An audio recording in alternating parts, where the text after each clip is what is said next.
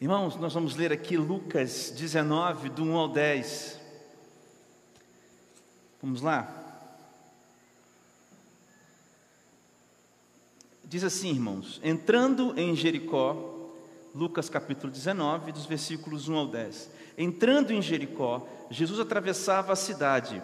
Eis que um homem rico, chamado Zaqueu, chefe dos publicanos, procurava ver quem era Jesus, mas não podia, por causa da multidão, por ser ele de pequena estatura. Então, correndo adiante, subiu num sicômoro, que é a figueira brava, né, uma árvore de 10 metros, mais ou menos, a fim de ver Jesus, porque ele havia de passar por ali. Quando Jesus chegou àquele lugar, olhando para cima, disse: Zaqueu, desça depressa, porque hoje eu preciso ficar na sua casa. Zaqueu desceu depressa e o recebeu com alegria. Todos, todos os que viram isso murmuravam, dizendo que Jesus tinha se hospedado com um homem pecador. Zaqueu, por sua vez, se levantou e disse ao Senhor: Senhor, eu vou dar a metade dos meus bens aos pobres. Se eu roubei alguma coisa de alguém, vou restituir quatro vezes mais. Então Jesus lhe disse: Perdão.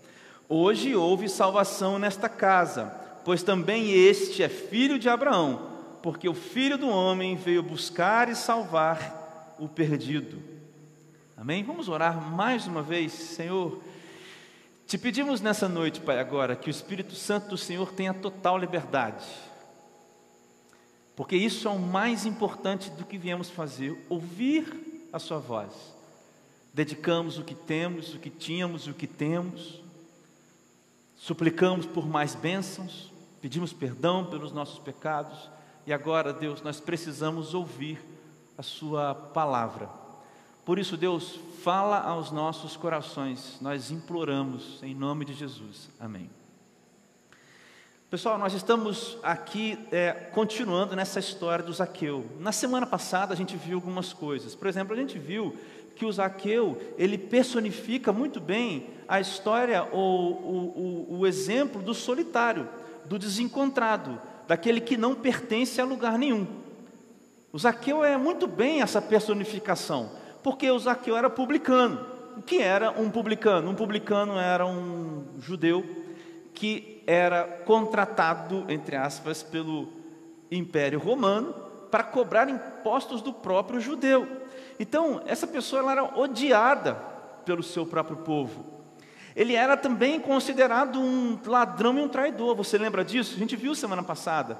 Porque muitas vezes esses cobradores, eles roubavam um pouco. Se eles tinham que cobrar X, eles cobravam X mais 1, X mais 2, X mais 3. O Zaqueu também era uma pessoa muito rica de bens, então ele tinha muitas coisas, mas era um homem pobre de satisfação, um homem insatisfeito, infeliz. Isso é um tipo de solidão, irmãos. Por isso Zaqueu era alguém sozinho, ou ele estava afastado de pessoas, ou sozinho dentro de si. Irmãos, essa é uma boa explicação um bom exemplo de pessoas solitárias. Tem gente que vive na solidão do outro, e tem gente que vive na solidão de si, de si mesmo. Acredito que essas duas solidões elas andem juntas, mas podem também andar sozinhas. Você pode ser uma pessoa que carrega uma multidão atrás de você e continuar sendo alguém sozinho em si. Você pode ser alguém que é odiado pelas pessoas sozinho também das pessoas. Por isso que Zaqueu é a personificação, o exemplo de mim, de você, da gente, eu e você. Mas na semana passada, por favor, pode colocar, nós vimos três coisas. Nós vimos, pode colocar. Como é que Jesus escreve, irmãos, a história do fim da nossa solidão? Isso nós vimos na semana passada. Como que Jesus escreve? Primeiro, Jesus dá o primeiro passo em nossa direção. Foi isso que ele fez lá com Zaqueu. É só você olhar o versículo 5. É, o, é, o, é Jesus quem chega para o Zaqueu. Zaqueu desce. Se Zaqueu subisse numa árvore enorme, se Zaqueu desse um berro enorme, mas se Jesus não decidisse parar, nada disso adiantaria. É Jesus quem dá a primeira, o primeiro passo. Nós vimos na semana passada também que Jesus escreve a história do fim da solidão, fazendo desaparecer as multidões em nossa volta. A gente viu que o Zaqueu tinha muita gente em volta dele pessoas que, que atrapalhavam ele chegar até Jesus. Em nossa realidade, isso significa muitas coisas, né? Relações fracassadas impulsionam, gente, da força para nossa solidão. Sonhos fracassados. Gente, quando a gente fracassa numa coisa, num sonho, por exemplo, numa relação, a gente tem a tendência de correr para qualquer buraco, como eles, Elias fez, você lembra lá em 1 Reis capítulo 19, Elias dentro de um buraco na caverna, e aí o Espírito de Deus disse: Eu não estou é, nesse terremoto, nem nesse fogo, mas estou numa, numa brisa calma. Você lembra disso, dessa história, ok? E outro tipo de multidão é, por exemplo, uma igreja fracassada, a igreja que fracassa em ser comunhão, a igreja que, que, que marca as pessoas negativamente, as experiências ruins que nós temos na igreja, a abundância do pecado, talvez, são tipos de multidões, mas que Jesus faz isso desaparecer, e nessas, nessa ação de Jesus, ele vai escrevendo o fim da solidão. Nós vimos também na semana passada que Jesus ele escreve o fim, a, história do fim da solidão, restaurando a, a alegria da sua companhia e da comunhão com os irmãos. Jesus restaura uma alegria em nós, em estarmos perto dEle e em estarmos perto dos outros que estão sentados nessa mesa de ex-solitários. Isso é lindo, não é, irmãos? E aí, irmãos, eu parei na semana passada no versículo 6. Hoje eu vou continuar conversando com os irmãos a partir do versículo 7. E aí, irmãos, o versículo 7 tem uma virada de página completa na nossa história, ou uma virada de chave aqui na nossa história. Porque o versículo 6 diz: Zaqueu desceu depressa e o recebeu com alegria. E aí, irmãos, a, a ideia que nós temos é que eles vão para a casa dele, do Zaqueu. E lá tem uma festa, irmãos, lá dentro. O Zaqueu está alegre, porque Jesus fez aquilo tudo com ele, que nós acabamos de falar. Mas o versículo 7 muda o foco da visão. Agora que nós estávamos olhando para o Zaqueu e para o Jesus, agora a gente olha para as outras pessoas. E aí, irmãos, o versículo 7 ele manda essa aqui para a gente, ó. Ele manda a seguinte: Todos os que viram murmuravam, dizendo que Jesus tinha se hospedado com um homem pecador. Então, essa cena maravilhosa de Jesus buscando, Jesus dissipando a multidão, buscando ele, dando o Zaqueu, dando uma alegria para o Zaqueu nova, isso tudo, meus irmãos, isso não passa pela cabeça, pelo entendimento dos homens que olhavam para quem estava olhando, a história era a seguinte: como é que pode esse tal de Jesus ficar perto desse homem pecador? Como é que pode esse Jesus ficar perto da, desse homem que merece ser sozinho? É, agora a cena é essa. Por isso, irmãos, eu vou continuar na quarta coisa que Jesus faz. Nós vimos três, semana três na semana passada, vamos ver agora a quarta coisa que Jesus faz. Irmãos, como é que Jesus escreve o, a história do fim da solidão através dessa experiência com Zaqueu? Primeiro, é, quarto lugar, irmãos, acolhendo o desacolhido. Ó, Jesus se lembra do esquecido e Jesus se chega, ele se achega, melhor dizendo, ao marginalizado, irmãos.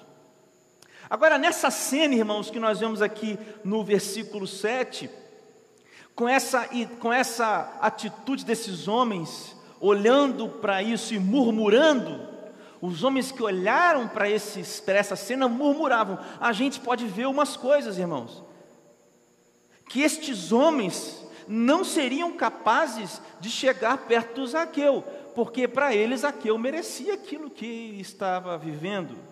Afinal de contas, Zaqueu era o traidor.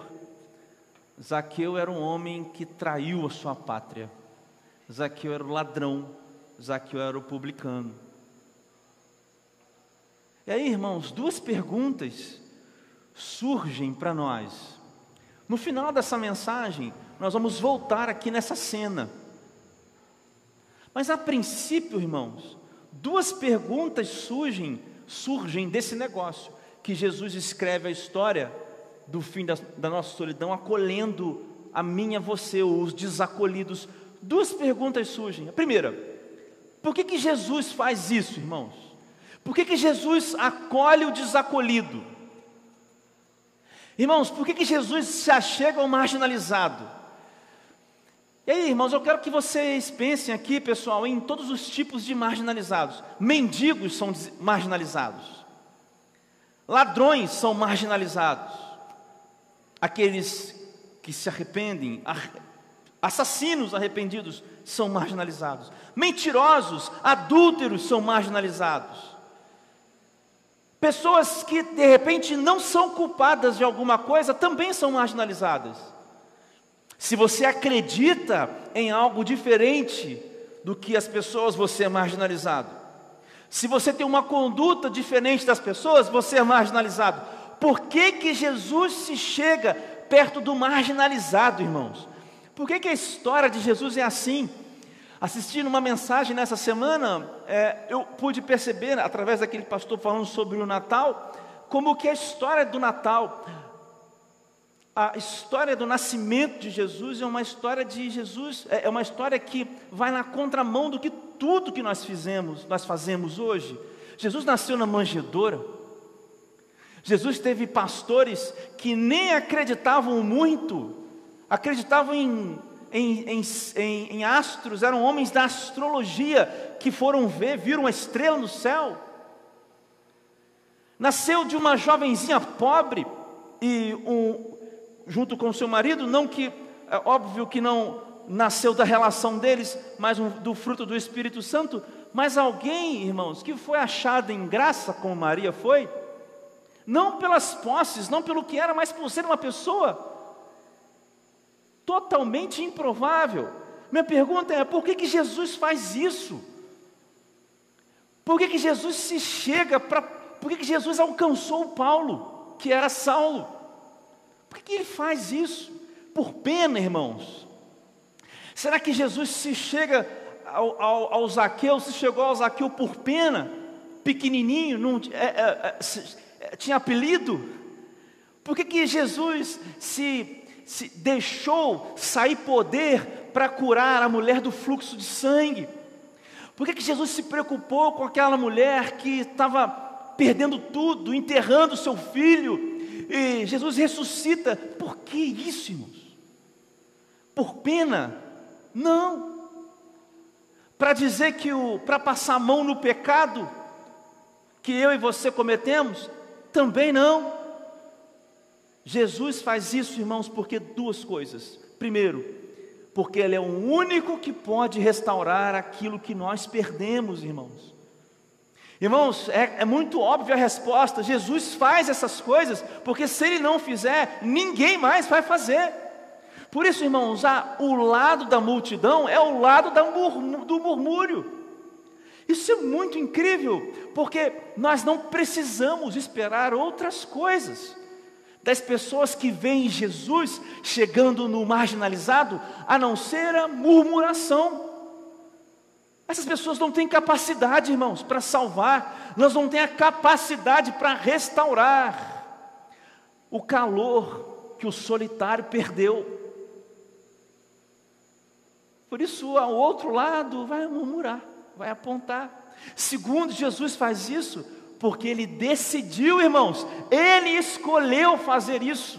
Irmãos, não é porque a gente subiu em árvore, não é porque a gente é, chamou alto, não é porque a gente fez um jejum de 50 dias, não é porque nós somos mais limpinho, mais sujinho, não é porque eu sou europeu, brasileiro, americano.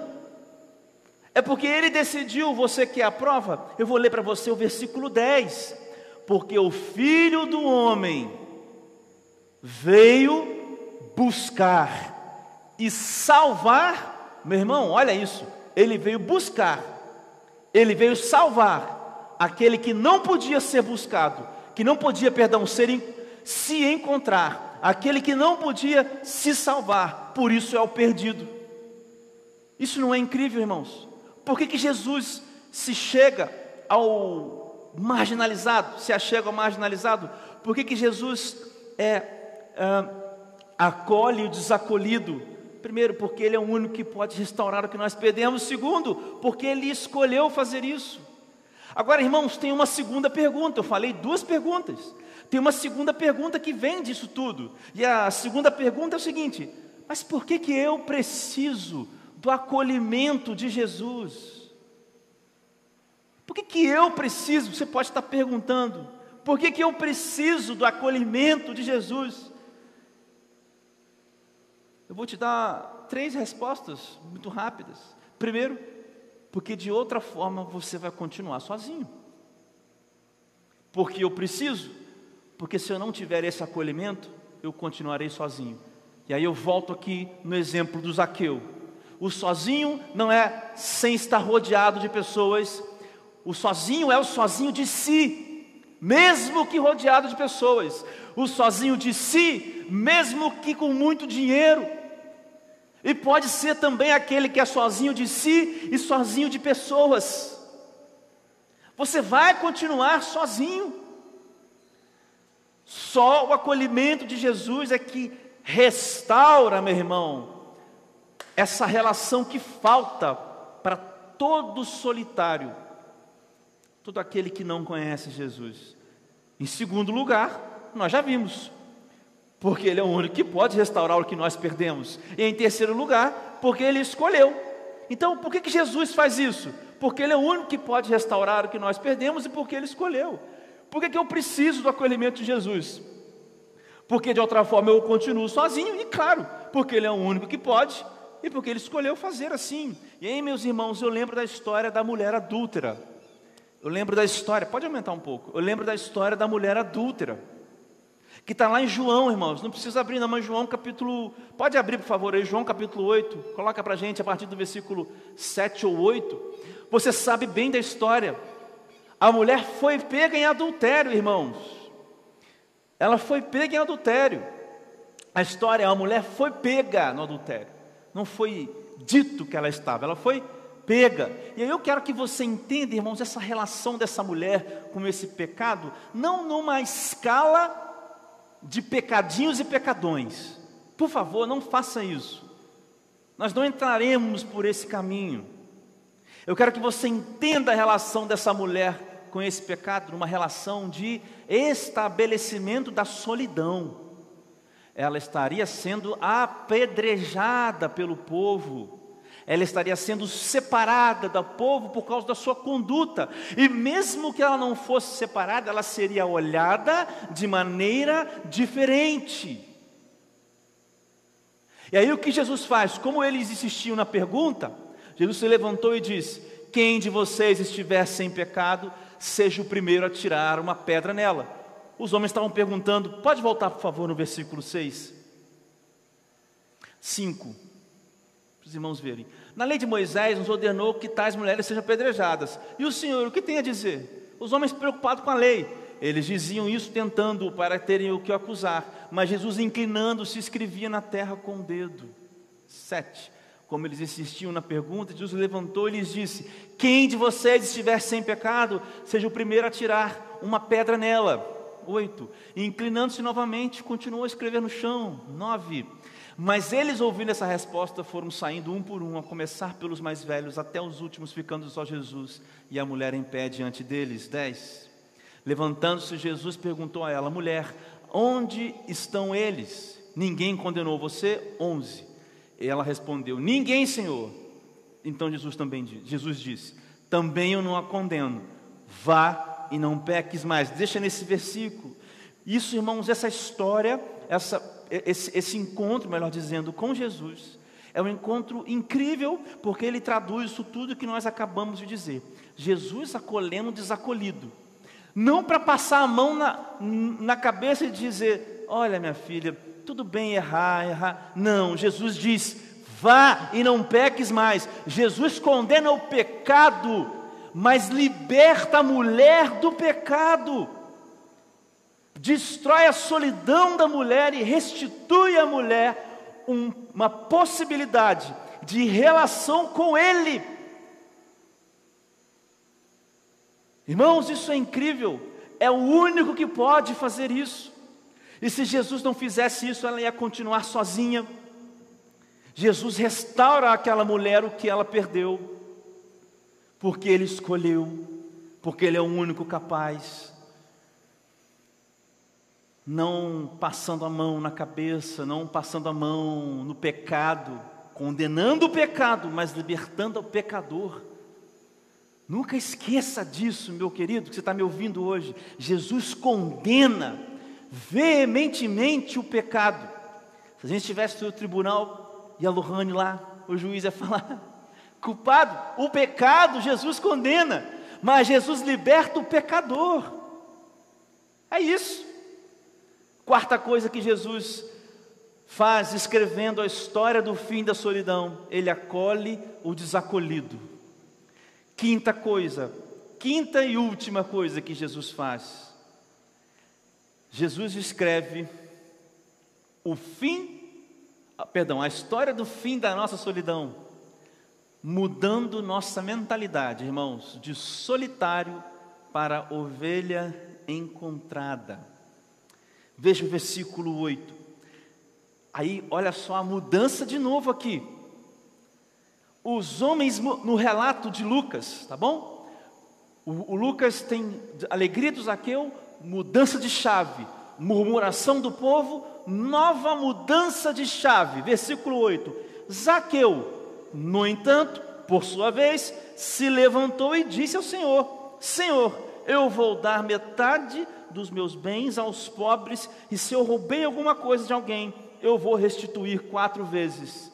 Irmãos, vocês percebem que essa ação do Zaqueu é uma ação contrária de quem está dando ouvido uma multidão que murmura? O Zaqueu está agindo pela alegria do encontro com Jesus, pela transformação do encontro. Essa atitude, irmãos, do Zaqueu é a atitude de quem está sendo transformado por Jesus.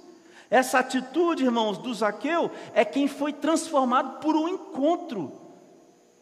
Teve um encontro e foi transformado. Não é uma atitude de quem está olhando para o resto da galera que está dizendo: Cara, você é louco. Jesus está andando com você aí, cara. Você, irmão, você é maior ladrão. Você é um traidor. Você é um publicano, cara. A, a, a resposta do Zaqueu é o contrário do que essa galera estava falando. Irmãos, o que, que significa, irmão? O que, que significa se essa mudança de mentalidade de um solitário, de um Zaqueu solitário, para um Zaqueu encontrado? Eu traduzi isso dessa forma. O que, que significa essa mudança de mentalidade de um solitário para uma ovelha encontrada? Significa quatro coisas. Significam quatro coisas. Primeiro, essa mudança de mentalidade tem a ver com arrependimento.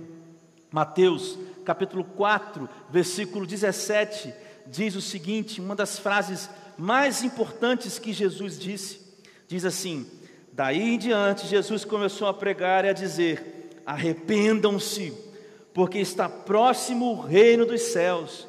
Irmãos, isso daqui, depois de Jesus ficar 40 dias no deserto, irmãos ser tentado no deserto e de fato iniciar ali o seu ministério.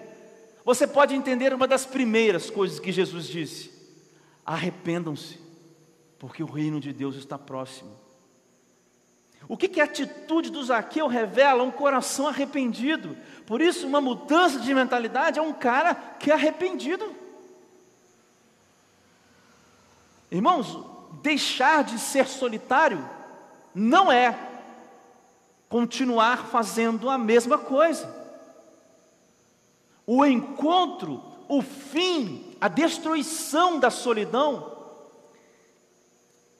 é quase que instantâneo, nos leva ao entendimento, a consciência do arrependimento. E as pessoas que não se arrependem, irmãos, não verão o reino de Deus, ou melhor, não verão a Deus. Você entende essa atitude de Zaqueu aqui? Um homem se arrependeu, irmãos.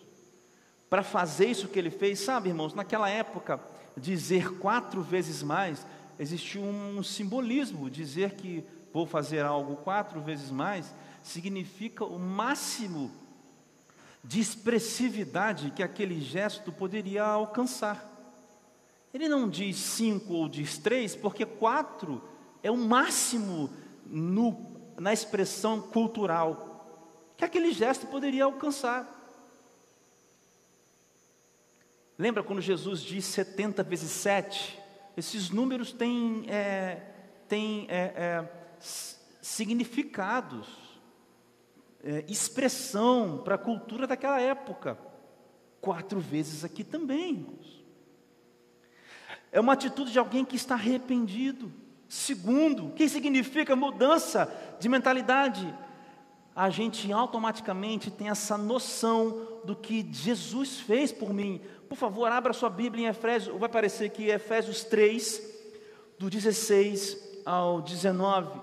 Isso é quase que instantâneo. No momento em que nós nos arrependemos, nós temos a noção do que Jesus fez por mim. Ao ter noção do que Jesus fez por mim, eu me arrependo. É quase que uma coisa cíclica, uma dá ideia a outra que continua, uma que dá ideia a outra. Efésios 3 diz: Peço a Deus que, segundo a riqueza da sua glória, conceda a vocês que sejam fortalecidos com o poder, mediante o seu espírito, no íntimo de cada um e assim, pela fé, Cristo habite em vocês, no coração de vocês, estando vocês enraizados, em, em, alicerçados, perdão, em amor. Isto para que com todos os santos vocês possam compreender qual é a largura, qual é o comprimento, a altura, a profundidade e conhecer o amor de Cristo que excede todo entendimento, para que vocês fiquem cheios de toda a plenitude de Deus. Irmãos, o capítulo 3 de Efésios está falando de uma, de, um, de, um, de, um, de uma prática é muito clara aqui, que é da comunhão. Ok, mas eu quero trazer você para a segunda parte desse texto. Paulo está dizendo basicamente o seguinte, quando ele escreve isso aos Efésios: está dizendo, olha, viver em comunhão uns com os outros afiando uns nos outros, no amor, faz vocês conhecerem a medida, a profundidade daquilo que não pode ser entendido. Olha só que paradoxo. Entender o que Jesus fez por mim. Agora você compreende que isso que Paulo está dizendo em Efésios é no contexto da não solidão, é no contexto de uma ovelha encontrada no, no aprisco com outras ovelhas, irmãos. Irmãos, essa mudança de mentalidade não acontece no sozinho, no solitário, naquele que, que foi é, e que anda em paralelo à família de Deus. Não existe evangelho do eu sozinho, como tem uma música, o bloco do eu sozinho. A música é bonita, muito bonita, mas o Evangelho não funciona assim. Quer ter noção do que Jesus fez? Ande em comunhão, viva na, na, na comunhão. E essa mudança de mentalidade significa exatamente isso, ter essa noção do que Jesus fez por mim. Você compreende o tamanho disso? Irmãos, outra coisa, isso nos provoca, essa mudança de mentalidade provoca uma santidade. Vamos, vamos ler lá em Hebreus, capítulo 12, versículo 14. Hebreus, capítulo 12, você conhece esse texto? Você conhece esse texto? Hebreus, capítulo 12, versículo 14. Procure viver em paz com todos e busque a santificação, sem a qual ninguém verá o Senhor. Aqui, irmãos, não é aquele discurso aqui é, autoritário e legalista que eu quero ter com os irmãos. Santificação, irmãos, não é uma uma, um quadrinho que você vai colocando as estrelinhas de quantas vezes você orou no dia, de quanto tempo você orou naquele dia. Nada a ver, irmãos, nada disso. Santificação não é passei zero dias, lembra, sabe em obras? Zero, tantos dias sem um acidente. Tantos dias sem um acidente. Passei 50 dias sem pecar, isso não é santidade. Isso é, isso é falsa humildade, isso é hipocrisia. Então, não leia esse texto, meu Deus, tem que ser o santinho aqui do pau oco para eu ver Deus. Não, por favor, irmãos. Santidade é uma busca, uma constante. Santidade é um motor. Santidade, irmãos, é, é querer se parecer com Jesus.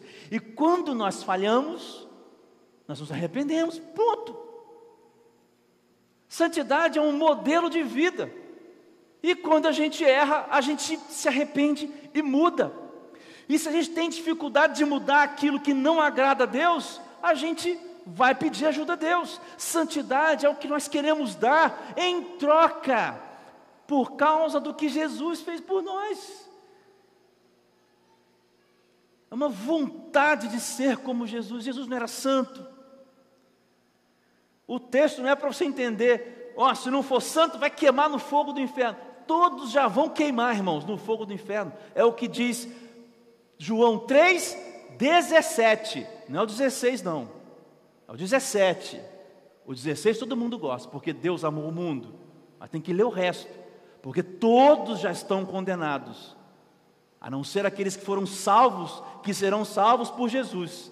Porque Deus enviou o seu Filho não para que condenasse, mas para que para que o mundo fosse salvo por ele. Ora, porque o mundo já estava condenado. Não veja essa coisa da santidade como um fuzil de Deus. Pá, errou, matou, inferno. Inferno.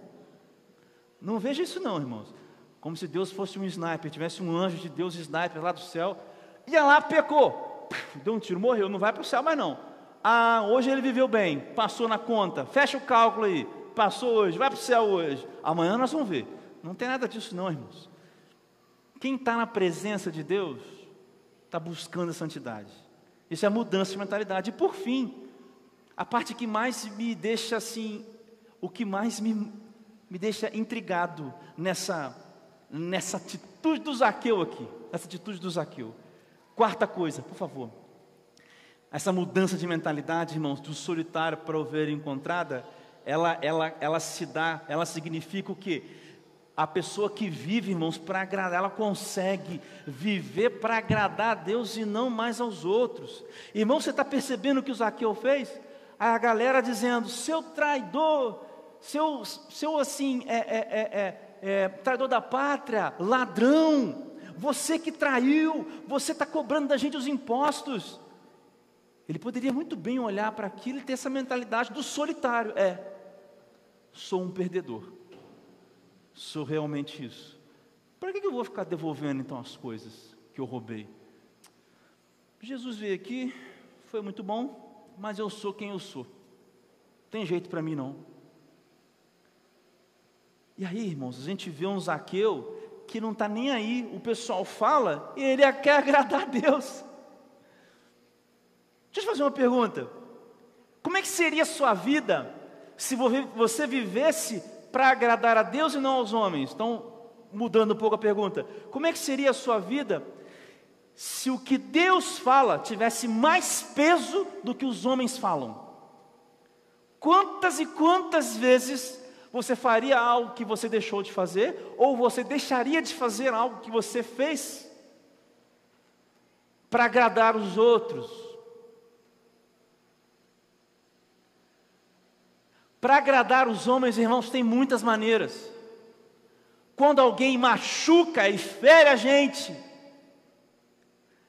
agradar os homens, irmãos, é retribuir o, o mal com o mal, isso é agradar aos homens, porque esse mundo aqui, ele jaz no diabo, no Satanás, é o Satanás que gosta e que domina os homens. agradar os homens é agradar o Satanás, o diabo. Por isso que dar a outra face, amar, quando, quando a gente é, é, é, tem essas, essas relações, essas experiências que nos levam a contra, contra-atacar. quando a gente ouve essas vozes que nos fazem diminuir, isso tudo é o Evangelho. Se você continua vivendo para agradar aos homens, você vive para agradar o cara que, a pessoa, o ser que está aí comandando o mundo, porque Deus está permitindo, que é o Satanás. 1 Tessalonicenses, por favor, estou fechando. 1 Tessalonicenses capítulo 2, versículos 3 e 4. Olha só o que diz. 1 Tessalonicenses capítulo 2, versículos 3 e 4. Pois a nossa exortação, Paulo está falando para os crentes, para os tessalonicenses, é, pois a nossa exortação não procede de erro ou intenções impuras, está defendendo o ministério dele, nem se baseia no engano. Olha, pelo contrário, visto que fomos aprovados por Deus, Paulo está falando do seu ministério, isso aqui é o Paulo falando, a ponto de ele nos confiar o Evangelho, você foi aprovado por Deus. Se você foi encontrado por Deus, se você foi encontrado por Jesus, você foi aprovado. Se você foi encontrado por Jesus, Ele te confiou o Evangelho. Assim falamos, não para agradar as pessoas, e sim para agradar a Deus, que prova o nosso coração. Irmãos, o Paulo era atacado com esse negócio o tempo todo. Como é que um homem que matava, Lohane, como é que um assassino, publicamente sabido, que matava os cristãos, agora quer dizer que tem autoridade para falar de Cristo? O Paulo era um solitário, um solitário, o Saulo era um solitário que foi encontrado por Jesus. Olha a mudança de mentalidade de Paulo, lá nas, na carta aos Tessalonicenses. A quem você está ouvindo? A quem você quer agradar? A Deus ou aos homens? Você e nós precisamos mudar a nossa mentalidade. É assim que Jesus escreve a história do fim da nossa solidão. E por fim, para finalizar a nossa mensagem aqui, são cinco coisas que Jesus faz. Depois, se vocês quiserem, eu posso disponibilizar um PDF com, com, as, com esses pontos. Pode colocar. Eu quero dizer para você o seguinte, irmãos: viver na companhia de Jesus, viver na companhia de Jesus e da família de Jesus, não significa, irmãos, que nós. Pode passar para o próximo slide, por favor. Viver na companhia de Jesus, irmãos, e da família de Jesus, não significa que nós estaremos em comunhão com todos, porque Jesus define solidão e Jesus, Jesus define companhia, irmãos. Veja, o que eu passei esses dois domingos tentando dizer a você é que Jesus escreve uma história, a história do fim da solidão. Mas eu não quero que você esqueça que Deus, Jesus está definindo o que é a solidão. A solidão que Jesus está finalizando, sepultando, colocando debaixo da terra, acabando com ela, é a solidão de si mesmo. O vazio da alma, a falta de sentido. E Jesus define companhia, irmãos, também, porque nós podemos estar acompanhados de muitas pessoas mas ainda assim estarmos sozinhos. Agora, irmãos, não pensem que Jesus escreve uma história de fim de solidão para escrever uma história onde não haverá também solidão. Preste bem atenção nisso. Você leu comigo Lucas no capítulo 19, no versículo 7. Eu disse que voltaria aqui no final. Todos os que vir, viram isto murmuravam, dizendo que Jesus tinha se hospedado com um homem pecador. Deixa eu te dizer uma coisa: como é que você acha que o Zaqueu continuou a ser visto por esses homens depois? Hein? Como é que você acha que o Zaqueu continuou sendo visto pelas pessoas depois que Jesus entrou na casa dele. Ele foi o grande amigo de todos.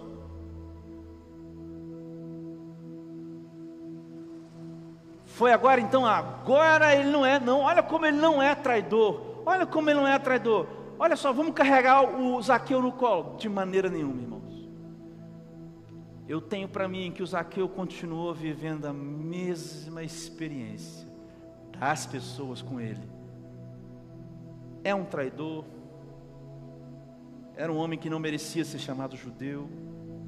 Mas a questão, irmãos, é que essa caminhada de Zaqueu não era mais sozinho. E que o Zaqueu agora tinha uma grande aventura, uma grande história para escrever. A história da vida dele com Jesus. E por mais que ele seja, ou tivesse continuado, ele, ele, continuar, ele ainda continuou sendo hostilizado, separado, segregado das pessoas. Havia um grupo de outros ex solitários que Zaqueu poderia andar juntos, andar junto. É verdade, essas pessoas foram perseguidas. É verdade, elas foram queimadas vivas. Mas elas nunca mais foram só ou sós. Por isso, irmãos, o que eu estou pregando há dois domingos para os irmãos não é uma vida cheia de amigos. Eu estou dizendo que Jesus define a solidão. Porque estar, pode por favor passar, porque estar fora Estar fora de um contexto, de um sistema, irmãos. Estar só no sistema não significa estar só com Jesus. Na verdade, com Jesus, as rupturas necessárias se transformam em intimidade profunda com o Espírito Santo. Eu queria que você aprendesse isso nesse momento. Transforma as mentalidades de pessoas solitárias para ovelhas encontradas, no nome de Jesus. Acolhe o desacolhido nessa noite, no nome de Jesus também. E Senhor, eu te peço mais uma vez, nos dê a fé necessária, a força necessária, a, a, a esperança, Deus, nos nossos corações, para caminharmos, mesmo em rupturas necessárias, mesmo, Senhor Deus, em desalinho com uma, um montão de gente, mas no alinhamento do fim da solidão com Jesus, para sempre. Essa é a minha oração, Pai, no nome de Jesus. Queria cantar com você mais uma vez esse cântico.